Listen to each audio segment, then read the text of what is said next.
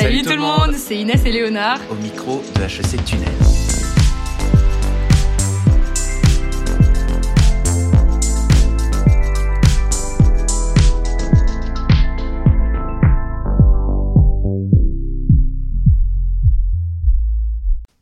Aujourd'hui, on a la chance de recevoir un étudiant assez spécial. Il est arrivé à HEC cette année et je pense qu'il a marqué tous ses interlocuteurs par son énergie et sa fougue.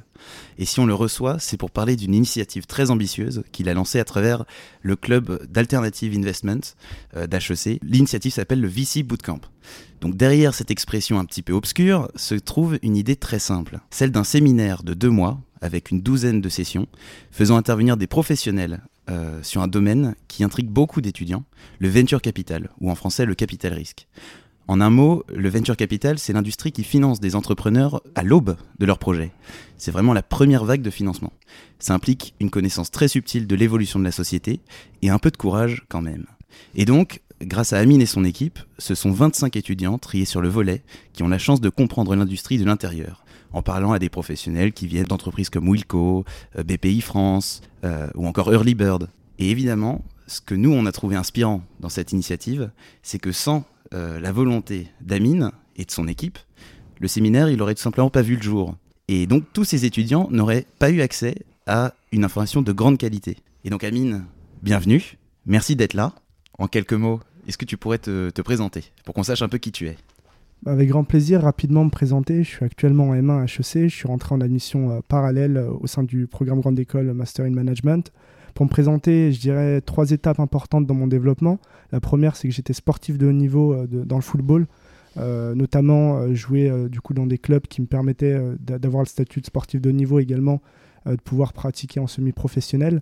J'ai toujours été drivé par ça. J'ai l'opportunité d'être dans les classes sport-études avec les joueurs de l'Olympique lyonnais, du Loup, de, de l'Asvel. Et j'ai toujours été dans des environnements hyper euh, challenging, mais également euh, bienveillants, dans le sens où on était avec les meilleurs de leur industrie et ça, permettait justement d'avoir une rigueur assez, assez folle. Et il s'avère, euh, malencontreusement, j'ai eu un accident de la route qui m'a contraint d'arrêter durant une année et demie. Et je pense que là, ça a été le, le point clé, on va dire, de, de, début de, mon de ma, le début de ma carrière, étant donné que à ce moment-là, je pouvais plus pratiquer. Mon rêve, on me l'a un peu euh, mis en stand-by. Et l'objectif, c'était de voir toute l'énergie que j'avais, de la transposer dans un autre domaine. J'ai décidé de lancer un projet entrepreneurial qui avait du sens. Euh, j'ai toujours voulu, on va dire, transmettre du savoir et du, des connaissances. Et c'était un projet qui s'appelait LifeFast, où l'objectif, c'était de connecter des jeunes issus de banlieues, de quartiers prioritaires, avec des accélérateurs et des incubateurs pour leur donner plus d'accès et donner plus justement de chance à des jeunes entrepreneurs, mais qui n'avaient pas forcément tous les codes sociaux, euh, tous les réseaux. Et, ce projet, il m'a valu d'être accompagné par BPI France notamment, également le M Lyon où j'ai pu avoir une formation. Et plus le projet allait, et plus je, sentais que je manquais de connaissances, de compétences, également de crédibilité. Et c'est pourquoi j'ai repris mes études en, en, gestion finance pour justement avoir plus de billes pour pouvoir conseiller ces porteurs de projets. Et de fil en aiguille, j'ai eu l'opportunité de rejoindre notamment Dauphine en, troisième année à Londres, où je pense que ça a été l'année la plus formatrice en, personnellement, parce que euh, je suis parti, euh, on va dire, un peu euh, vivre le rêve américain en Europe, c'est-à-dire que bah, c'était la première fois pour moi que je sortais un peu de la France. J'avais l'habitude de faire France-Algérie de manière générale, et c'était hyper formateur. Et, de fil en aiguille, j'ai découvert le monde du venture, notamment avec UCL, en travaillant dans le fond de l'université en parallèle, toujours en part-time. Et, j'ai rejoint BPI l'été d'après, et j'ai eu l'opportunité de rejoindre HEC entre-temps. Et, actuellement, bah, je suis étudiant, mais en parallèle, je travaille en part-time en VC analyste à, 50 Partners. Et pour moi, le monde du venture capital, c'est une industrie un peu opaque quand on est étudiant. C'est un, un métier hyper sélectif, hyper select, où on a très peu d'informations et très peu d'accès justement à, des, connexions, des introductions. Et je m'étais dit que former un programme qui permettrait à tout un, euh, peu importe son background, peu importe son niveau, peu importe son appétence pour l'écosystème, ça leur permettrait d'avoir toutes les billes pour se préparer pour de futurs entretiens, mais également de se préparer à mieux découvrir l'écosystème et à construire leur réseau. Et on est un peu parti d'une feuille blanche, à vrai dire, on était en, octobre, je suis arrivé à HEC, j'ai eu l'opportunité d'être débauché notamment par les deux présidents de l'Alternative Investment Society, qui a été une, association hyper active cette année. Et ils m'ont dit un peu, ta carte blanche, on sent que tu as de l'énergie, propose-nous quelque chose et on va voir ce qui est faisable. Pendant un mois, j'ai essayé de designer euh, sur des, des PowerPoints, sur des idées, euh, de, de, benchmarker un peu euh, ce qui était fait. J'ai pu regarder d'autres programmes comme BabyVC, qui est un, acteur un peu pionnier dans l'écosystème. Et je me suis dit, ce serait intéressant de le, le transposer aux étudiants d'HEC. Et ensuite, il y avait différentes phases dans le projet. la première, je dirais, c'était de définir concrètement c'était quoi notre vision, notre objectif. En quelques mots, moi, c'était démystifier le venture capital pour les étudiants d'HEC.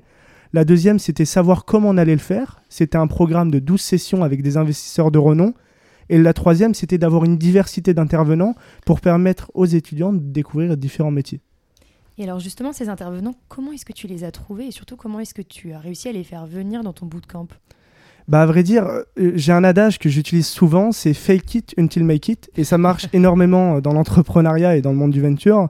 Quand vous allez démarcher quelqu'un sur LinkedIn, un événement ou par une introduction dans le réseau, L'objectif, c'est de lui vendre une histoire, lui vendre un projet. Et c'est quelque chose de fondamentalement important dans, dans ce domaine.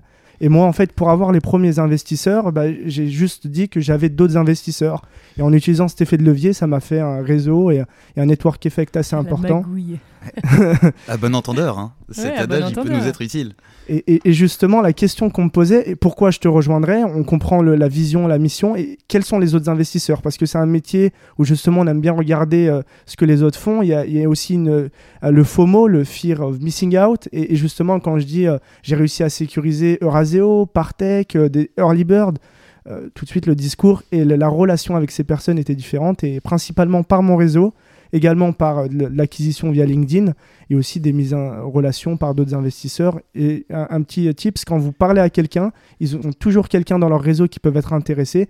Et à la fin, quand vous finissez un call, euh, est-ce que tu penses qu'il y a quelqu'un qui sera intéressé Si oui, tu m'introduis. Et en fait, euh, les 12, tu les as en, deux semaines. quoi. Mais tu n'avais pas peur justement qu'on te qu'on capte que qu'entre guillemets tu montais un peu, que tu n'avais pas les autres sécurisés derrière bah, à vrai dire, c'est un bête, et c'est ce que j'aime dans l'industrie. On parie, en fait, on est là, c'est un peu du gambling. Et après, quand on est convaincu, on a une énergie, on vient justement, on leur vend vraiment le projet en leur disant que ça va leur apporter et ça va permettre à des étudiants potentiellement de changer euh, la destinée ou le début de carrière. Euh, les, gens sont hyper convaincus et on a la chance d'avoir la Brenne comme HEC qui est pour moi aussi un acteur important dans le sens où quand on vient des étudiants d'HEC, c'est beaucoup plus simple pour euh, démarcher des personnes dans le réseau, des alumni et autres. Euh. Et bah, dans la même veine, euh, donc alors là c'est l'enjeu de sécuriser des investisseurs, des intervenants. Et moi, je suis vraiment très curieux. Quelles ont été les difficultés pour lancer le projet? Je pense que gros, la, plus grosse difficulté quand on part de zéro dans un projet, une initiative étudiante, c'est vraiment d'embarquer un collectif avec soi parce que c'est un projet d'envergure. Il y a beaucoup de paramètres et variables que je ne maîtrisais pas à date. Et l'objectif, c'était de formaliser directement une équipe avec des personnes assez solides et qui pourraient me supporter dans cette initiative. Et j'ai justement, euh, par euh, mes, amis, mon réseau, euh, pu sécuriser quatre personnes qui m'ont épaulé et l'objectif, c'était de leur donner aussi du rôle et de l'importance dans le projet, que ça soit dans la phase de recrutement des étudiants, parce qu'il y a une grosse question, c'est quel étudiant on va recruter, comment on va le faire, comment on va processer ça, mais également comment on va organiser les sessions. Et l'objectif, c'était de dispatcher ça de telle manière que tout le monde soit impliqué et que ça soit réparti de manière euh, convenable et équitable avec tout le monde. Et, je dirais le plus important dans un projet, c'est l'équipe. Et Elodie, Melchior, euh, Ryan et, Fabio euh, et, Julia, c'est l'équipe qui a aussi porté le projet avec moi et, c'est aussi grâce à eux que ce projet a vu, a vu le jour. Alors, il faut savoir aussi que HEC, il y a énormément de gens qui sont intéressés par le VC, donc le Venture Capital. Euh, et, mais c'est quand même un domaine assez obscur finalement pour beaucoup d'étudiants. Toi, Amine, tu t'y connais quand même extrêmement bien. Comment est-ce que tu définirais le VC Donc Léonard l'a un petit peu détaillé en, introduction, mais est-ce que tu pourrais rentrer dans un petit peu plus de précision? Pour être très clair, je vais essayer de, le vulgariser au, plus simple. Aujourd'hui, vous avez des entreprises qui sont des startups, qui sont des entreprises très innovantes avec des besoins de croissance énormes et du coup des besoins de financement euh, prononcés. Et il s'avère qu'il y a très peu de solutions qui existent pour les financer. Vous avez potentiellement des aides d'État, mais qui ne suffiront pas. Les banques ne vont pas forcément sur ces territoires. Et l'objectif, en fait, c'est que vous allez avoir des venture capitalistes, des capital risqueurs, qui vont mettre à profit ce capital dans des entreprises qui sont en forte croissance. Et en fait, le monde du venture capital, c'est de financer l'innovation et financer des entreprises à majorité technologique, euh, justement pour leur permettre de croître là où d'autres acteurs ne vont pas, pour, euh, pour faire le high level. Et d'ailleurs, justement, un premier aperçu du, du monde du VC, c'est peut-être l'Académie Startup en trois semaines que tu as fait, non, si je, si je ne m'abuse.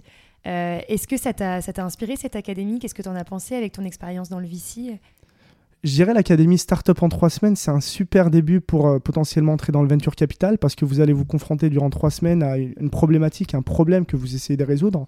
Parce que toute entreprise et toute startup a pour objectif de résoudre un problème et d'apporter une solution à composante technologique, mais pas forcément.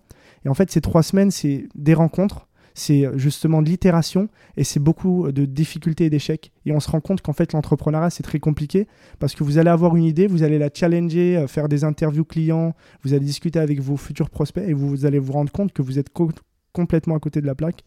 Et pour la, petite anecdote, moi j'ai pu travailler avec Elodie notamment du bootcamp et ça a été une super aventure euh, parce qu'on est allé jusqu'en finale où on a pu justement pitcher des VC. Et d'être de l'autre côté, justement, ça a été quelque chose de particulier parce que en fait, quand, quand, quand, on est VC, en fait, on est un peu euh, dans, dans, la place où on va recevoir beaucoup de choses, on va écouter. Quand on est entrepreneur, il y a vraiment cette dimension de convaincre. Et, je dirais c'était une super expérience. On a, pour, pour, la petite anecdote, on a monté une HR Tech. Euh, euh, qui, qui était censé résoudre quel problème?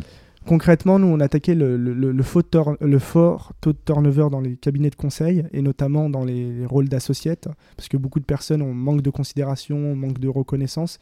Et l'objectif, c'était avec une plateforme qui était euh, justement là pour avoir un outil de micro-feedback, de donner l'opportunité euh, de valoriser le travail de chacun et chacune, mais de manière assez positive. Et, euh, globalement, le jury a apprécié cette idée et c'était très formateur et on a réussi à, build, on va dire, un, produit en trois semaines. Et alors, selon toi, justement, quelles seraient les qualités pour réussir dans ce, dans ce milieu? Je dirais euh, trois principales qualités. Le premier, c'est un relationnel. Parce qu'avant tout, c'est un métier d'homme et de femme. Vous allez rencontrer beaucoup de monde. C'est vraiment important, justement, de savoir communiquer, de savoir écouter également. Parce que vous allez avoir beaucoup d'informations juste en écoutant les personnes et d'être au bon moment. Et ça, c'est super important, dire, de développer tous ces aspects-là qu'on n'apprend pas forcément dans des cursus plus classiques. Le deuxième, c'est avoir justement des compétences analytiques. Euh, quand je dis compétences analytiques, c'est se forger des convictions sur des marchés, sur justement euh, quelle est la taille de marché, euh, quelles sont les potentialités justement de sortie quand on va investir, mais également quels sont les, futurs positionnements stratégiques que la, startup peut, avoir. Et, et, le troisième, je dirais, c'est de la passion. Parce que c'est un métier qui peut être très compliqué. Il se peut que pendant plusieurs années, vous n'allez pas trouver de belles startups dans lesquelles investir ou des startups qui rentre dans, votre conviction. Et en fait, il faut vraiment être passionné pour ne pas abandonner, pour rencontrer les personnes. Et, la passion, euh, c'est hyper important parce qu'il faut vraiment, euh, peu importe quel entrepreneur vous allez rencontrer, il faut vraiment leur apporter de la valeur. Parce que en fait, c'est vraiment un métier de création de valeur réciproque. Euh, et je dirais c'est ces trois aspects que je pense qui, sont vraiment importants. Et pour revenir sur le sujet quand même du jour, le bootcamp, il me semble que vous avez fait votre dixième session et il vous en reste encore deux. Exact. Est-ce que tu peux euh, nous dire à peu près ce que, ça vous réserve un peu la chose. un petit teasing. Bah, les deux dernières sessions qui nous restent, c'est une session notamment avec un partenaire de Partech, euh, qui a un fonds euh, seed. quand je dis seed, c'est vraiment la partie early stage, c'est le financement de start-up en amorçage. Boris Golden, pour le citer. la session, elle va être vraiment sur, une fois qu'on a investi, quelles sont les relations qu'on peut entretenir avec les cofondateurs. Euh, en termes de management conflict, en, termes vraiment de, portfolio management, comment on va gérer le portefeuille, c'est-à-dire qu'on va investir dans des startups, comment on va les accompagner dans leur développement. Et la dernière session, c'est avec un, ancien justement euh, euh, private equity investor qui a justement monté un fonds et l'objectif c'est de voir comment on peut créer son propre fonds comment on va justement aller euh, démarcher euh, des, fonds de pension, des assurances, des banques, euh, justement pour avoir des capitaux à déployer. Et il va nous présenter un peu comment on va définir sa thèse d'investissement, mais également comment on va investir et comment justement on va convaincre des personnes de nous, allouer du capital pour que nous, derrière, on le déploie sur des startups. Pour le mot de la fin, je dirais, pour ceux qui nous écoutent et qui seraient donc convaincus par le VC après cet épisode de podcast, est-ce que tu pourrais nous décrire en quelques mots le processus de recrutement? Le processus de recrutement en VC, il est assez simple, c'est trois étapes, avec notamment une période euh, de recrutement qui est actuellement active dans la plupart des fonds.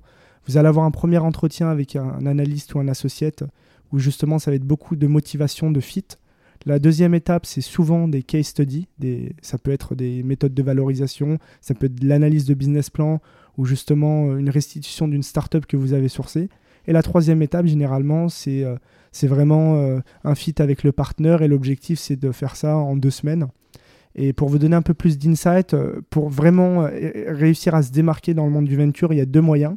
Soit c'est de créer du contenu, créer de la valeur et justement se faire connaître en créant une newsletter ou créant justement des articles sur LinkedIn, vraiment produire de la valeur pour être connu et reconnu dans la place, ou soit justement avoir des, euh, développer son réseau avec des personnes déjà en place pour justement avoir des insights sur quand les offres vont sortir, quels sont un peu les besoins de recrutement et justement avoir des introductions avec des anciens.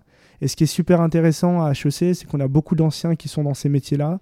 Ils sont toujours euh, hyper heureux de nous répondre et, c'est important de le faire en amont. Et mon conseil, ce serait de les contacter euh, rapidement sur LinkedIn pour avoir un petit call de 15-20 minutes, bien préparer son call en amont, poser des questions pertinentes et potentiellement avoir des insights sur leur métier, sur la thèse d'investissement et sur euh, leurs besoins de recrutement. Excellent. Je pense que le conseil a été entendu. je pense qu'on va reprendre ton adage hein, pour terminer. Fake it till you make it. Exactement. Merci beaucoup, Amine. Merci beaucoup. Merci à vous. Et bon courage. Bon courage pour la suite. Merci beaucoup.